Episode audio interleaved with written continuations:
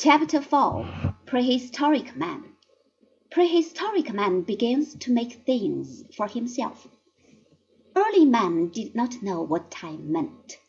He kept no records of birthdays or wedding anniversaries or the hour of death. He had no idea of days or weeks or even years. But in a general way he kept track of the seasons, for he had noticed that the cold winter was invariably followed by the mild spring, that spring grew into the hot summer, when fruits ripened, and the wild ears of corn were ready to be eaten, and that summer ended when sudden gusts of wind swept the leaves from the trees, and a number of animals were getting ready for the long hibernal sleep. But now Something unusual and rather frightening had happened. Something was the matter with the weather. The warm days of summer had come very late. The fruits had not ripened. The tops of the mountains, which used to be covered with grass, now lay deeply hidden underneath a heavy burden of snow. Then, one morning, a number of wild people different from the other creatures who lived in that neighborhood, came wandering down from the region of the high peaks.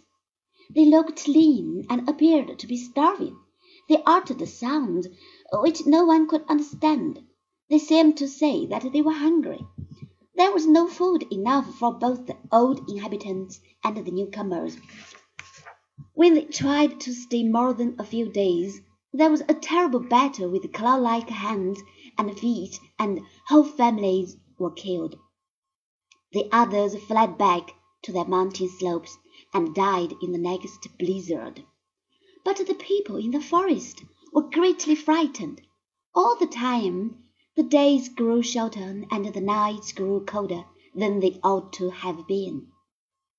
Finally, in the gap between two high hills, there appeared a tiny speck of greenish ice.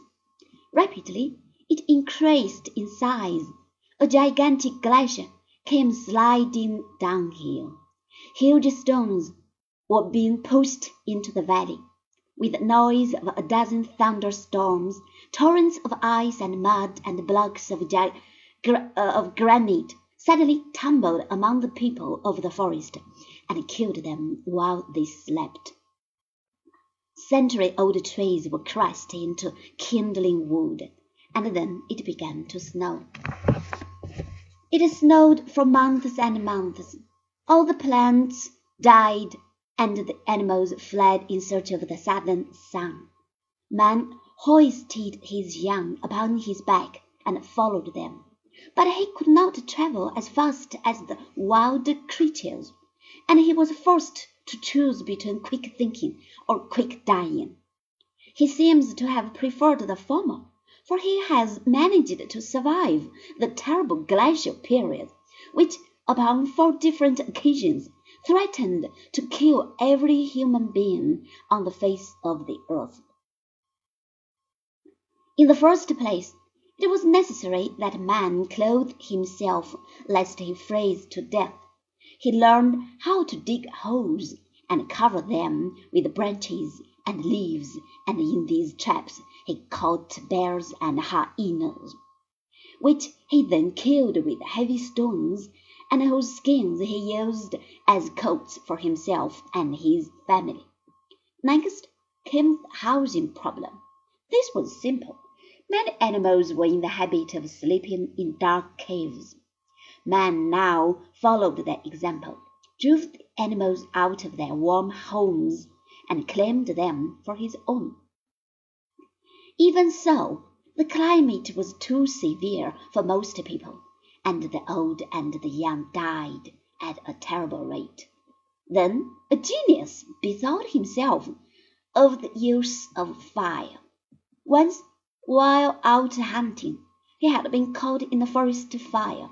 He remembered that he had been almost roasted to death by the flames. Thus far, fire had been an enemy. Now it became a friend. A dead tree was dragged into the cave and lighted by means of smouldering branches from a burning wood. This turned the cave into a cozy little room. And then, one evening, a dead chicken fell into the fire. It was not rescued until it had been well roasted. Man discovered that meat tasted better when cooked, and he then and there discarded one of the old habits which he had shared with the other animals, and began to prepare his food. In this way thousands of years passed. Only the people with the cleverest brains survived. They had to struggle day and night against cold and hunger. They were forced to invent tools. They learned how to sharpen stones into axes and how to make hammers. They were obliged to put up large stores of food for the endless days of the winter, and they found that clay could be made into bowls and jars and hardened in the rays of the sun.